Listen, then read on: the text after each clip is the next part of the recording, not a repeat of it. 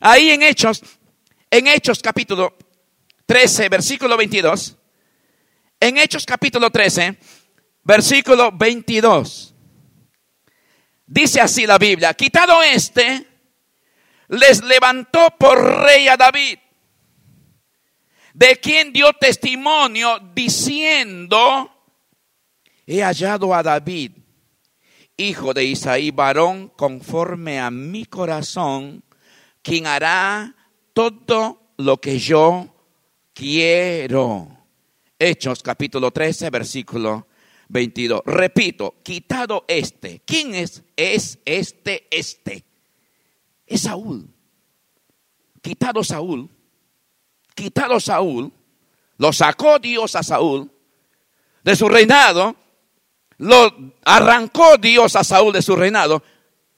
Y hay razones y motivos. El domingo último hablé de la bendición de la obediencia, ¿no es cierto? ¿Se acuerdan o no?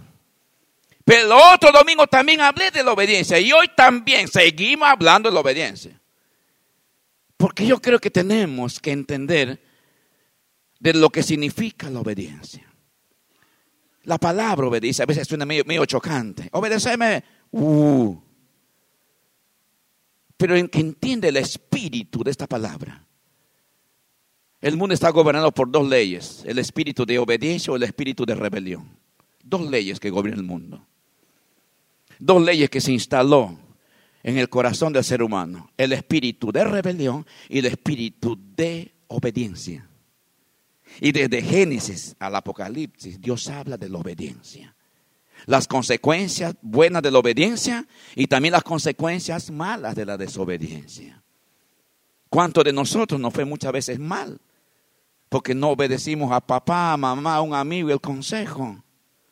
Acá no hay ninguno que no haya desobedecido en alguna etapa de su vida. Y te pregunto, ¿cómo te fue? A mí me fue mal. A mí me fue mal. Entonces, obviamente hay algo ahí, hay, hay, hay, algo que no entendemos.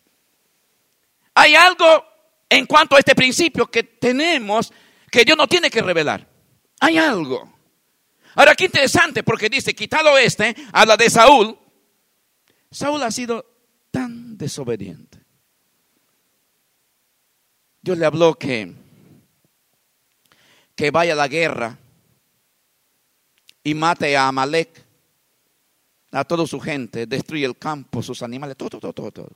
Los amalecitas eran un pueblo que no permitieron que Israel, cuando subía de Egipto para ir a la, tierra prometida, y los hebreos pasaron por el territorio de Amalek y Moisés se fue a pedirle permiso, podemos pasar por porque aquí está el desierto, aquí está el mar. Y, dijo, no, no.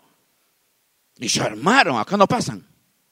Moisés le dijo, pero aunque sea, véndanos comida, agua, te pagamos. Y no.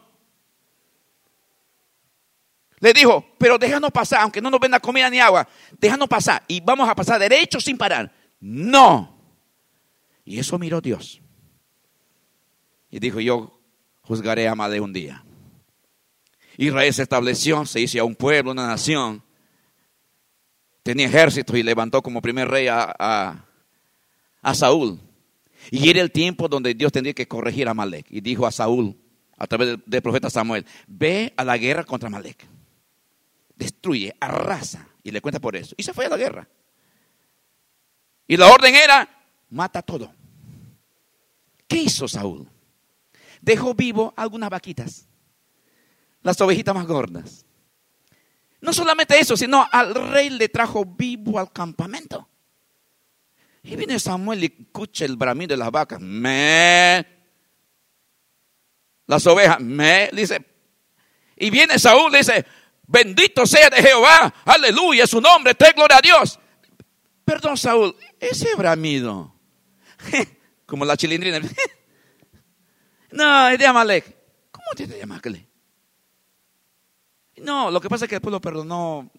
ojo, ojo, ojo. Es para el sacrificio al Señor. A Dios no, no le sirve ningún sacrificio con el espíritu de desobediencia. No le sirve. Pero te dijo que lo mate. Y, pero, no, y ahí aparece uno colgado. ¡Eh, cómo está! ¿Y este quién es? Perdón. el rey, le trajiste al rey vivo de Amalek. Y sí. Y ahí le dijo Samuel, tu reino hubiera sido duradero, pero tu reino no va a durar porque desobedeciste a Dios. En otra ocasión, el mismo Samuel le manda a la guerra de vuelta a Saúl y le dice, mira, espérame siete días, yo voy a hacer el sacrificio, del holocausto, que era parte de la rutina de, esa vida. Vamos a adorar a Dios en una, espérame siete días, ¿eh? ¿Escuchaste? Sí. Se fue Samuel. Un día, dos días, y los filisteos, eso ya, era contra los filisteos, y los filisteos estaban embravecidos, rugiendo como leones. Y sus soldados de Saúl estaban asustados, temerosos, y algunos estaban escapando, otros en las cuevas. Y la presión que se escapan, la presión. Cinco días, seis días, siete días, no viene Samuel. Y los filisteos rugiendo como leones. Y en la tarde dice, bueno, el mismo Saúl hace el sacrificio, que no lo era permitido al rey. Era solamente permitido por el sacerdote. Y en Samuel estaban las tres unciones, la unción del sacerdote, la unción del rey y la unción del profeta. Y cuando está haciendo el sacrificio, viene Saúl, viene Samuel. ¿Qué hiciste? Locamente has hecho. Has actuado intemperantemente, imprudentemente. No, pero como, eh, hijo, la justificación siempre, ¿no? Como tú no venías, no, no estoy acá. ¿Cómo que no venía? Estoy acá. Pero tú no venías, pero estoy acá. Y le dijo, como pecado de adivinación, es la rebelión. Y otra vez lo afirma Samuel, tu reino no va a durar. Y no duró. Mira, y toda la Biblia podemos ver. Pero sin embargo, entonces, por eso Dios desecha a Samuel, perdón, a Saúl, por tener esta actitud desobediente, siempre remando en contra, siempre, ¿cómo lo llame? Eh, siempre contrario, siempre contrario. Y Dios dice acá en este versículo que leímos, escuchando que dice, qué maravilla, quitado este por Saúl, les levantó por rey. ¿A quién? A David de quien dio también testimonio. Dios está dando testimonio a David, diciendo, he hallado a David, hijo de Isaí, varón conforme a mi corazón. Y al final dice, ¿quién haría todo lo que yo digo? Eso es lo que está buscando Dios. Y encontró en David cosas que no encontró en Saúl. Y eso es lo que Dios sigue buscando. Que Dios quiere hallar en ti un corazón conforme al corazón de Dios. Mire el título que le pone Dios a David. Y hallado a David, hijo, dice, conforme, Dios dice, a mi corazón. Wow. David tenía la actitud de Dios. David tenía la actitud de Dios, conforme a, mi... O sea, wow, hay que tener la actitud de Dios. Pero también el apóstol Pablo dijo en Filipenses capítulo 3, versículo 5, haya pues en vosotros el mismo sentir que hubo en Cristo Jesús, el cual siendo en forma de Dios, no escatimó a ser igual a Dios a cosa que aferrarse, sino que se despojó de sí mismo. Y tomando en forma de hombre, hecho semejante a nosotros, y están en la condición de se humilló a sí mismo, haciéndose obediente hasta la muerte y muerte de cruz. O sea, que es posible. Y Pablo aconseja, hay, hay esa actitud, tengamos esa actitud. La actitud que tuvo Cristo. Cristo se ha movido en una actitud obediente. Y si Él es tu Señor, tu Salvador, y si Él es tu Salvador, mi Salvador, tu Salvador, entonces tiene que existir esa actitud, ese espíritu, esa manera, esa forma de obediente. Y Dios dirá también, uh, allí a Jorge, allí a Pedro, a Juan, a Jacobo, a María, allí, conforme a mi corazón, quien haría todo lo que yo digo. Eso descubrió Dios en David y eso es lo que Dios quiere descubrir en cada. Imagínate una iglesia, un grupo de cristianos con esta actitud. ¿Quién le para? ¿Qué le puede detener? ¿Qué le puede hacer daño? ¿Qué le puede destruir? Nada. Ni el diablo, ni las luchas, ni la prueba, ni nada. ¿Por qué se mueve un espíritu obediente, en un ambiente de obediencia? Entonces, amados, tenemos que abrazar este principio. Como dije el domingo pasado, hablé de las bendiciones de la obediencia. Y el cristiano, el cristiano se tiene que distinguir por eso. No porque vino al culto. Venía al culto. Pero si tú te quieres destacar, te tienes que destacar por ser un hombre y una mujer obediente. Principalmente a Dios. También al lugar donde perteneces, a tu casa, a la iglesia. En, este, en el colegio. En el trabajo. Desobedecer en el trabajo. Si te pagan desobedecer, te echan. Vete de la manera que tú quieres. Tenemos un jucumero que, está trabajando en la, en la pesquera y me contaba ayer. Me dice, no, no te imaginas lo que es ahí adentro. Y hay, hay otro muchacho que entró juntamente conmigo. Hace poquito puede entrar, creo que hace un mes, ni un mes hace. Lo echaron. ¿Por qué le echaron? Le dio. Porque entró tarde. Hay un horario de entrar. Y le echaron. Y encima entró drogado. Lo echaron. Claro, desobediente. Y le dijo, ojalá que vos seas obediente, sé luz ahí. No, no, me dice, estoy predicando y agento. Obediente. Siempre y cuando que lo que te están mandando a hacer no vaya en contra de tu principio. Si te mandan a robar, no hagas eso. Si te mandan a, comprar drogas, no, no, perdón, yo no. Pero obedece todo lo que tiene que ver con el trabajo entonces te van a hacer subir de categoría. Hoy sos peón limpiando el piso. Pero la gente está buscando gente y van a decir, ojalá hallen en ti, los patrones, la gente, una actitud obediente. Entonces no hay crecimiento de Dios, no hay ningún tipo de afirmación en nuestra vida, hermanos, si nosotros no abrazamos principios que reflejen el carácter de Dios. No podemos estar tirando ideas y pensamientos y declaraciones al techo. Tenemos que vivir la palabra. Y los tiempos que se vienen son esos. Hace poco, hace mucho, no hace poco, hace mucho leí una revista cristiana de los militares que van a la guerra, los, cristianos militares que van a la guerra. Eh, vi una revista, leí, y dice cristianos que fueron a la guerra. La consecuencia, buenas y malas, después que volvieron vivos, los que volvieron vivos. Los cristianos que vivían la palabra y han hecho de la palabra una actitud obediente en su propia vida, son aquellos que han vuelto de la guerra y han podido superar todos los traumas de la vida, de la guerra en ese caso. Pero aquellos cristianos que solamente eran evangélicos y solamente se congregaban y hacían su vida como querían, han vuelto loquitos y algunos se han suicidado. Y han hecho una encuesta. A ver, este cristiano, ah, practicante de la palabra. Y este no, era cristiano, pero no era practicante. Tan loquitos, se, se suicidaron, otros se metieron a la droga, se fueron para cualquier lado. ¿Por qué? Entonces, ¿qué mantiene?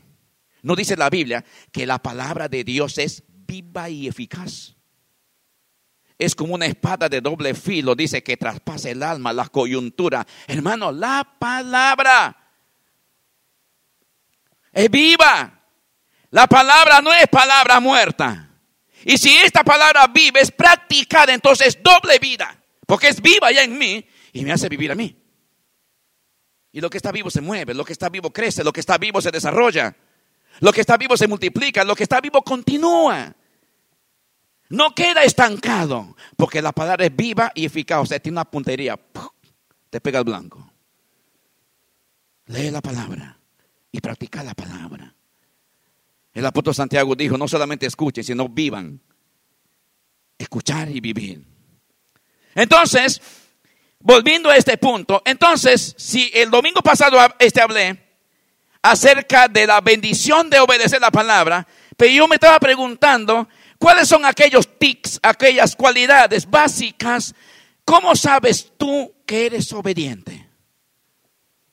¿Cómo puedo saber yo que soy obediente a Dios? ¿Cómo? Dice que David era de acuerdo al corazón de Dios porque quien haría todo lo que Dios le decía. Ahora, ¿cómo sabes tú y yo que sos obediente? Sabes, uno de los puntos que yo creo de un obediente es cuando hace aquello que no te gusta. Y obedeces aquello que no te gusta que te digan. Ahí va a ser probado la obediencia. Cuando te dicen lo que no quieres escuchar, y cuando te mandan a hacer, cuando te mandan a hacer algo que a ti no te gusta. Ahí, sabrá, ahí sabrás tú, ahí sabré yo cuando verdaderamente, si somos obedientes o no.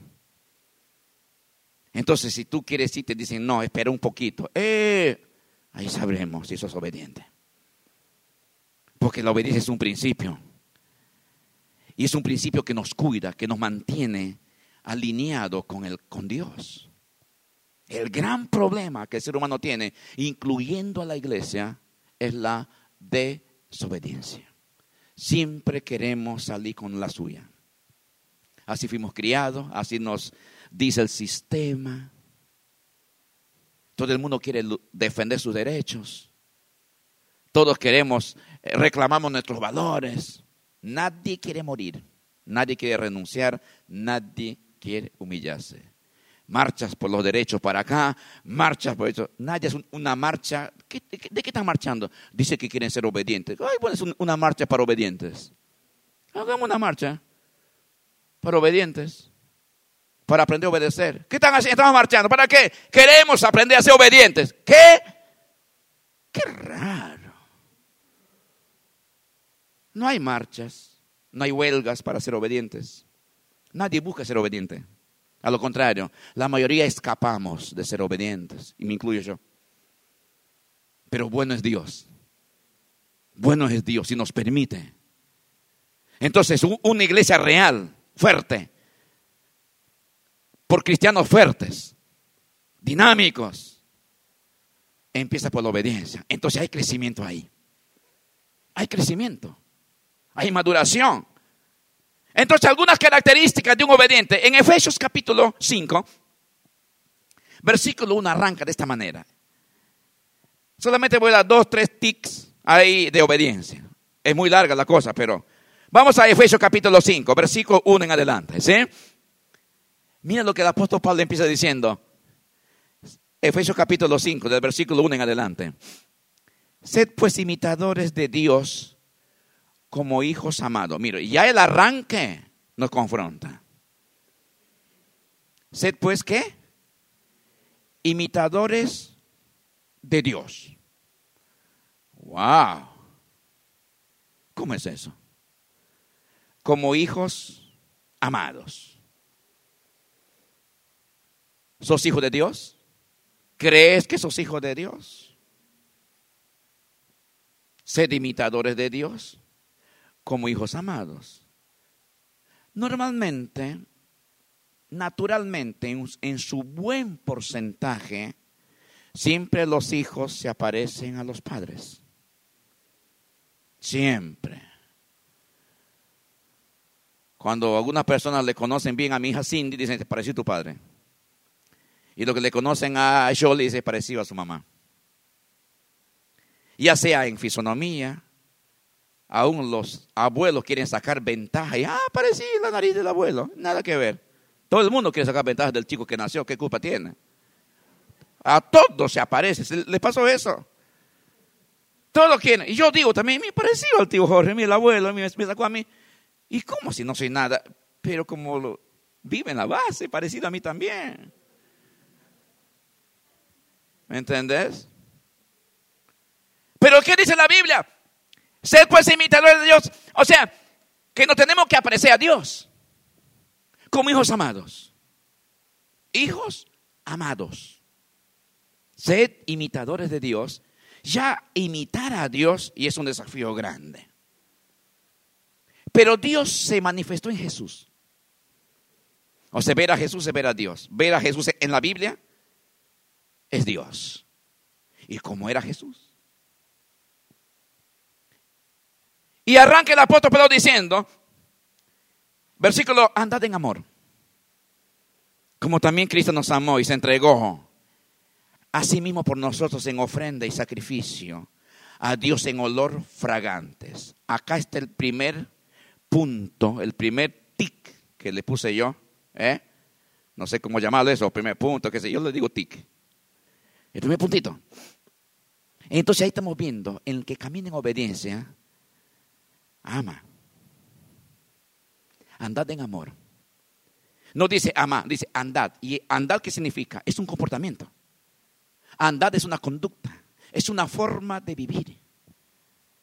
Andar es movernos.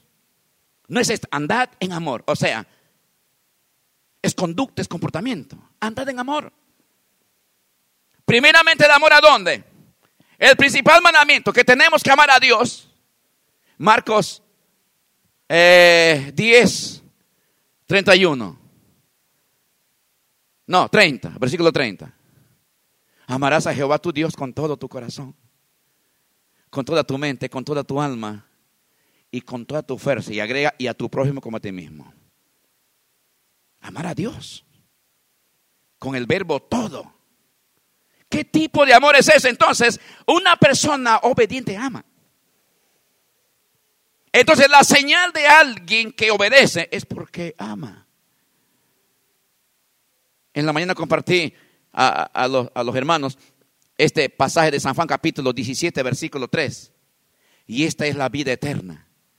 Que te conozcan a ti, al único Dios verdadero, y a Jesucristo su Hijo a quien tú has enviado.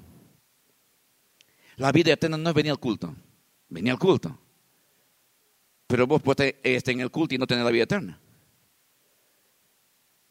Tienes conocer a Dios. Conocer. La clave de nuestra vida es conocer. Y entonces cuando conocemos a Dios, vamos a descubrir quién es Dios. Tú vas a descubrir, yo voy a descubrir quién es Dios. Y el apóstol Pablo habla en Filipenses 3:10 y otro pasaje más, que por amor a Cristo, por amor a Él, todo lo tengo por basura, todo le pongo en segundo lugar por Cristo mi Señor, por amor del cual lo he perdido todo, dice Pablo, y le tengo por basura. Nunca vamos a obedecer si no amamos. O mejor dicho, la manifestación de la obediencia es, el amor a Dios. Amar a Dios. Ahora, para amar yo tengo que conocerlo. Les cuento siempre y lo repito ahora. Mi prima, que tiene casi mi misma edad, eh, tenemos 14 años en la selva, en el Amazonas, se enamoró de un pibe ahí, el vecino. Se enamoró. Entonces yo le hacía, ¿cómo se hace? Ah, mira cómo sabe, mira, la pastora Isabel cómo sabe hacer el gancho. le hizo una trampita, ¿no? la pastora Isabel. Entonces yo le hacía el gancho con el amigo, ¿viste? Ah, el gancho dice como tres, cuatro meses y se enamoraron. Y después de un tiempito ya la, yo no quería que le haga el gancho. Le dije, ¿y qué pasó? Y no, me dice, eh, conocí a otro chico. Ah, sí, en una fiesta. Y vivía a, dos horas en el Amazonas remando en una canoa. Le conocí, mi sí es más lindo que este. Lo dejó a este porque conoció a otro. Y ese conocer en su sistema de pensamiento, en sus emociones, en sus sentimientos, como quieras llamarlo, le dio a entender, es preferible dejar este para seguir a este porque lo conocí, me pareció mejor. No le hice el gancho con él. Estoy usando una cosita pequeña, una pequeña tonta ilustración. ¿Cuántas cosas nosotros de, de este mundo conocemos y que de cierta manera nos dio placer. Y a veces nos sigue dando placer. Pero cuando conoces a Cristo, todo queda oscuro. Solamente Él brilla. Es cuando descubrimos su carácter. Cuando descubrimos la razón por lo que nos perdonó. La razón por la que vino a la tierra y se dejó matar. El amor en su mirada. Cuando conocemos su misericordia. Y nos sentimos perdonados y tenemos vida eterna, siendo que deberíamos de estar muertos. Pero conocimos esta persona llamada Jesús, el Hijo de Dios. ¿Cómo no amarlo? Es imposible que alguien que conozca a Jesús no lo ame de verdad. Y Pablo dice, sed imitadores de Dios como hijos amados, andad en amor. Caminar, conducta, comportamiento en amor. El amor a Dios. Si amo a Dios, no voy a hacer cosas que lo dañen a Él. Porque el que sabe amar se va a cuidar de hacer doler el corazón del ser que ama. Por amor no hacemos, no pecamos, ni siquiera por temor al infierno o un castigo. No, no.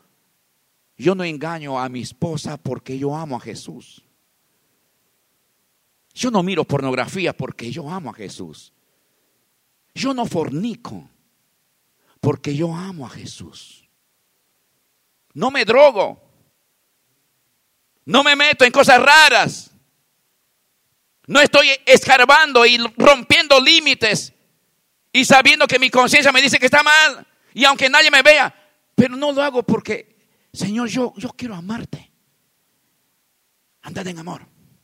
Y esté donde esté. Eso, el amor es la evidencia de una actitud obediente a Dios. Y también el amor a las personas. El amor al perdido. Al que no tiene vida eterna. Y si muere hoy va para el infierno, eternamente condenado. Jesús, todo lo que él ha hecho, lo que decía, estaba movido por amor. Las sanidades que hacía era por amor. Los panes y los peces que multiplicó no era para demostrar que no, no, es por amor. Cuando dijeron los, este, los discípulos, Señor, despide esta multitud, porque estamos en el desierto y aquí no hay pan. Y él dijo, dale de comer ustedes. ¿Qué? Lo hacía por amor, no no es, que él quería demostrar, no, no, él no demostró, él no tenía por qué demostrar nada a nadie. Y el cristiano no tiene nada que demostrar nada a nadie.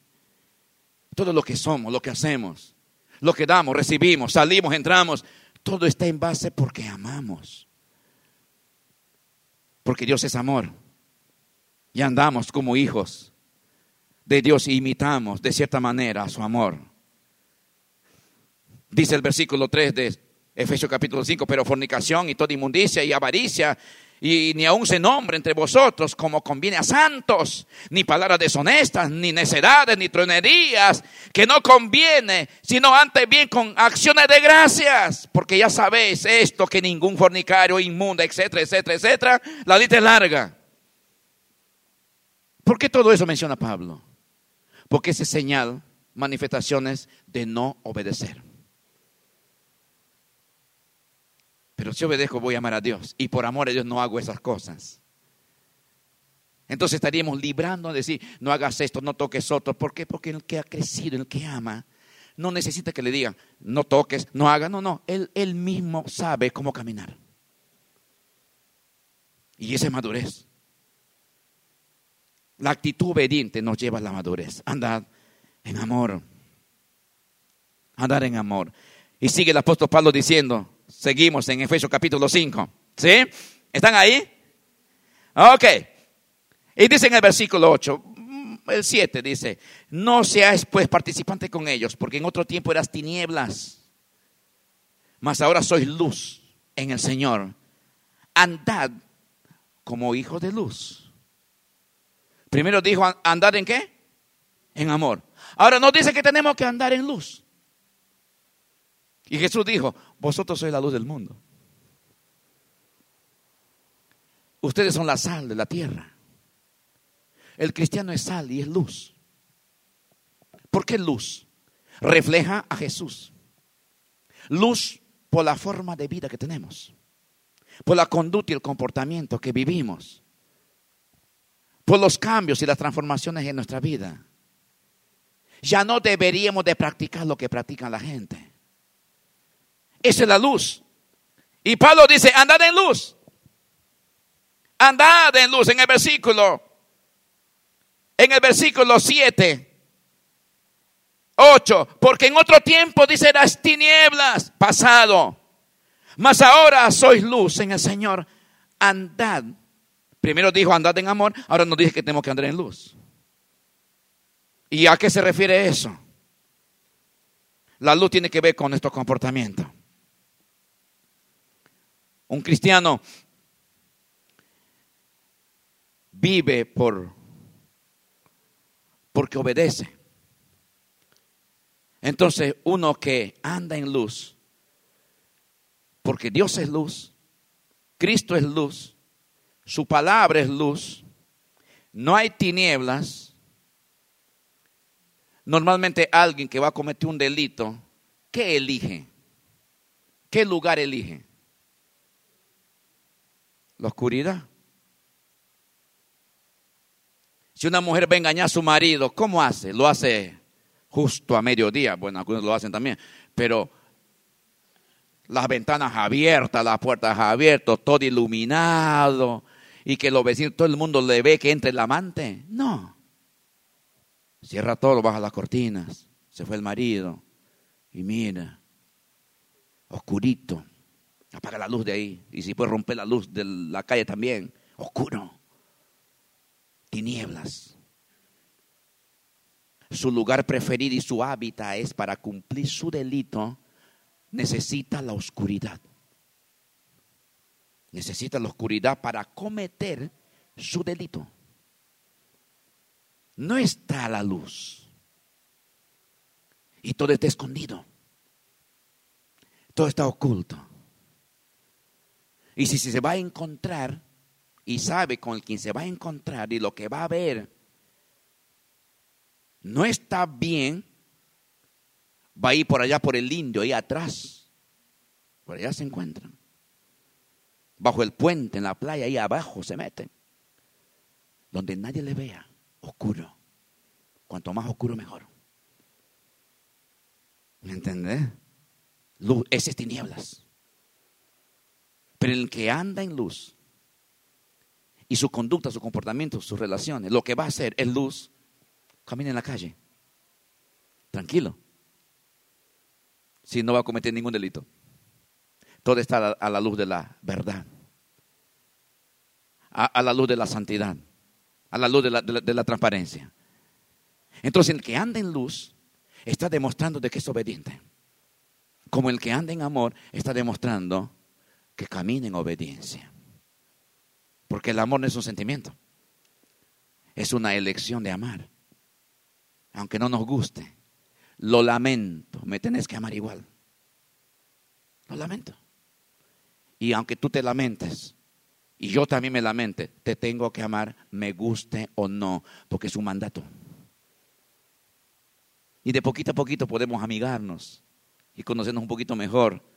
Hasta nos podemos invitar unos asados y unos mates se construye. Todo está cuentas claras. Tu familia, tus hijos, tu trabajo, tu economía, la hora que entras, la hora que sales. Todo está en luz, en transparencia. No hay nada que mi conciencia o tu corazón te esté diciendo, cuidado, aquí está mal. Todo está en luz, porque también el apóstol Juan dice que Dios es luz el el apóstol Juan dice, el que dice que tiene comunión con él y anda en tinieblas, miente. Y la verdad no está en él.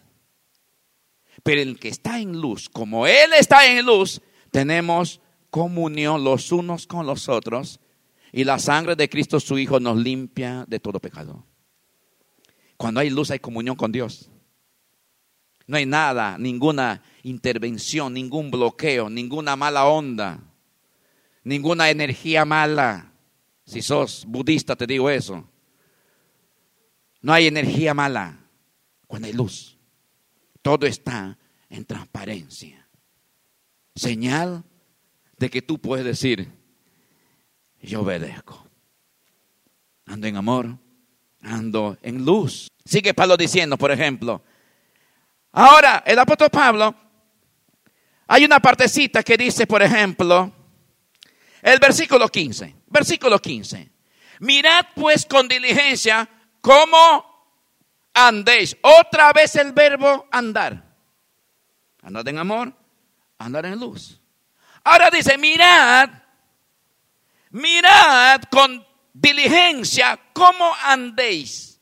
No como necios, sino como sabios. Ah, o sea que no solamente el obediente anda en amor, el obediente no solamente anda en luz, sino que el obediente anda como sabio. Y la palabra necio tiene adjetivos fuertes. Tonto.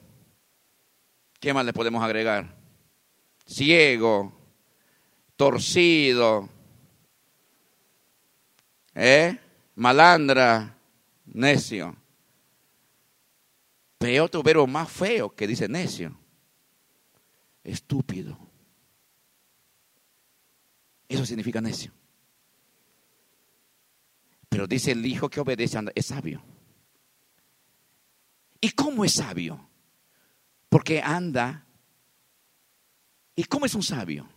Versículo 15 leí. Mire lo que dice el versículo 16. Aprovechando bien el tiempo. Porque los días son malos. El sabio aprovecha el tiempo. Aprovecha lo bueno. Todos tenemos la misma cantidad de tiempo. ¿Cuántas horas tiene el día? ¿Cuánto? ¿Alguien dijo 22? 24 horas tiene el día. ¿Cuántas horas tienes tú, Lorena, de tiempo? 24. ¿Tú cuánto tienes? 24. Ah, también, mira, igual. Mauro, ¿cuántos? ¿24 también? ¿Estás seguro? Acá, 24. ¿Viste que todos tenemos el mismo, la, misma cantidad de tiempo? El tema es que el sabio que aprovecha el tiempo, ahí está el punto. Es mentira que no hay tiempo. El tema es cómo organizo mi tiempo. El sabio aprovecha el tiempo. Venir acá es un desperdicio. Y solamente tenemos culto dos horas y media. Y aquí vas a ver tele hasta las dos de la mañana. Y si Cristina puso feriado, vas a amanecer. Y de aquí te vas a ir a un restaurante a pasear y vas a ir a la playa. Y te has aburrido dos horas acá. No tienes tiempo para ir a un seminario. No hay tiempo para que vengas a orar. No hay tiempo. ¿Cómo que no hay tiempo? Yo llegué con mi esposa, prediqué el día viernes en la noche, dormí allá, teníamos retiro de Jucún para hacer la agenda del año. Hay testigos, ¿sí o no? ¿El retiro a qué hora empezó? Nueve de la mañana. Vine de, ella allá, de predicar, el viernes por la mañana, sábado por la mañana. Viernes. Luego volví a predicar. Y hoy tenemos el retiro. Y también estuve ahí. Y hoy estoy acá. Y regué mis árboles. Mojé a los tomates que tengo ahí. Moví la tierra de mis árboles. Almorcé con los matrimonios. Hasta tuve tiempo para hacerme una siesta. Y hoy estoy acá. Tiempo. Y mira que ayer prediqué tres horas, porque hubo, hubo dos turnos. Y todavía mi garganta está más más ungida que nunca. Y te puedo predicar acá hasta las 3 de la mañana si quieres. Tengo tiempo. Tuve tiempo para orar, para repasar lo que Dios me habló. Agregué, este agregué cositas acá mientras estaban adorando, Señor. Tiempo. Todos tenemos tiempo. El tema es que el necio no aprovecha el tiempo. Le da igual. No se da cuenta si los tipos son malos o no. Con tal que come y beba, guitarra, mate amargo y chinchulines en el medio y escuchando chacarera, y está. Esa manera berreta de pensar. Y me está pensando, Señor, yo quiero orar por mis hijos, mi familia. Vení, mi amor, a su esposa. Vamos a orar por tu hijo. Vamos a preparar los ambiente. Tiempo. Entonces, el obediente, el obediente, hermanos, anda como sabio. Es sabio. Sabio para con su vida. Sabio con, para con su familia sabio para con sus hijos, sabio para con su responsabilidad, sabio como para sus administrar sus cosas, sabio, ojo, sabio manejar su dinero. Aprendí el viernes por la noche una cosa. Le conté en el retiro a los jucumeros. Eh, nunca me, me choqué con un contador. Los contadores son muy todo exacto, preciso, tiene que hacer cuenta. Y este pastor tiene una agencia de, sí, contaduría. Y lleva, lleva la contaduría de, toda, de algunas iglesias de Mare y de Treleo. Y estamos pensando nosotros a ver si nos trasladamos con él para que nos haga toda la contaduría de nuestra misión. Y bueno, me dice, pastor, ¿quieres ir a comer en, eh, este, en un restaurante o quieres comer aquí en la casa? En la casa pastoral. No, me queda acá, me voy para casa temprano. Mañana tengo que ir temprano a Mare para, tengo, tengo retiro. Ah, bueno, bueno, bueno. Entonces me dice, ¿qué van a comer? No sé, le digo. Yo dije que no me ofrezca pizza, por favor, porque siempre comen pizza los pastores, no sé por qué. Y, él me dice, ¿qué quiere? Yo le dije, empanada. Ah, bueno, ¿de qué? ¿De pollo o jamón? O jamón y queso. Ah, bueno. Este, ok, y me dice, ¿de carne? No, de carne es, es, es acerrín con ahí mezclado, eso no es carne. Así que me siento comiendo acerrín, No. Me acompañé a, comprar, y dice, bueno, mi esposa quedó con la pastora charlando y fuimos con la compra. Pedimos, entonces él pidió, dije, yo, ¿qué pedirías tú? ¿Cuánto pedirías? ¿Eh? Mauro, ¿cuánto pedirías tú? No solamente has almorzado y has predicado y te desgastaste y Dios obró y estás cansado y tienes hambre. Porque terminamos de hambre lo que predicamos. ¿Cuánto pedirías de empanada? Era para mí y mi esposa. Y mí que somos de buen apetito nosotros. Dos docenitas. E-, ese es de mi palo. Lindo. ¿Cuánto pedirías tú?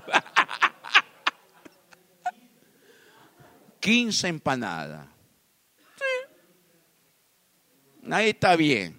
¿Eh? Pamela, ¿cuánto pedirías tú? Son las 10 de la noche. ¿eh? Ah. Abuela, porque ella hace la rica empanada, ¿eh? ¿Ah? ah Sebastián, ¿cuántas empanadas te comes tú? una docena. Ok, bueno, Pensamos casi igual. Yo sé que tú piensas así. Y, él pide, y, veo, y dice la chica, ¿y bueno qué quiere? Él quiere, me dice por mí, quiere empanadas de, de, jamón y queso y de pollo. Y, él dice, ¿y cuánto? Él dice, bueno, eh, dos empanadas de queso y dos de pollo. Ah, ok. Dos, cuatro. ¿Cuatro? Sí, sí, cuatro. Variadito. Dos de queso y dos de pollo. Ok. Y él dice, me dice, y me mira a mí, Ah, mi esposa capaz quiere empanada. Ah, él tiene es su, esposa y sus tres hijos. Cinco empanadas, cinco más, cinco empanadas más. Eh, uno de carne, dos de carne, dos de pollo y uno de jamón y queso. Bueno. Pagó, yo agarré por si acaso antes que no se vaya una gaseosa para llevar, una spray. Pagamos. Yo me iba pensando en el auto cuatro empanadas para nosotros. Y dos para mí. Y a la pastora hay que dejarle con, con algo también.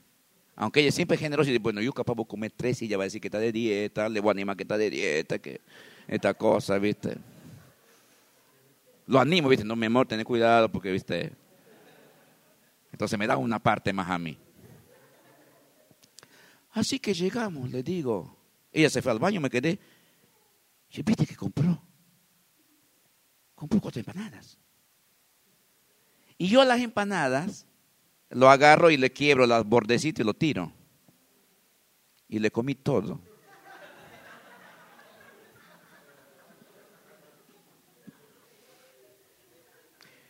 El tipo es bien extremadamente, porque es contador. Y ahí la mujer dice, los contadores son así. Todo bien, viste, que te eh, mil y tanto con cuántos centavos y no sé qué te pone, no sé, ¿para qué te pone el centavito si no sirve? Yo me quedé hambre. Mi amor, no, no hay nada en la cocina que en esta casa pastoral. Vamos, comenzamos a rebuscar, viste, como... Porque me quedó en la mitad, un poquito más en la mitad. Y no hubo nada, viste, y bueno, tomemos agua, así que tomamos agua y me llené de spray y estaba así mi estómago. Pero lo que estoy diciendo con esto, y estamos terminando, obviamente su forma de pensar de él y de administrar es sabio. Por eso seguramente da las cuentas claras con la gente quien lo hace la contaduría. Porque hay que llevar la cuenta de una institución, de una iglesia, etcétera, etcétera, de una empresa. Tiene que ser muy minucioso y tener los puntos y los números precisos. Pero esto también lo traslada en su forma de vivir. Yo jamás, yo, si me decía, yo quisiera comprar, comprar una docena y media por lo menos, porque yo mínimo, si vamos con empanada, aunque yo como siete, mínimo. Con siete estoy satisfecho, pero llevamos tres, cuatro, dos para mí y dos para mi esposa. Y acá la señora no quiso renunciar, pero ni al...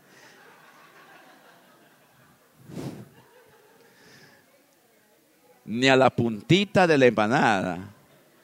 Nunca me sentí comiendo los pedacitos que, se desgranaba, ¿viste? Andar como sabio. Dale gracias a Dios, hermano. Dile, Señor, yo quiero amar, ser obediente. Yo quiero andar en amor, quiero andar en luz, quiero andar como sabio. Quiero aprovechar en este, este es un tiempo donde tenemos que aprovechar. Aprovecha con tu familia, con tus hijos. Aprovechale la Biblia, a, a escuchar canciones cristianas. Empapate de Dios.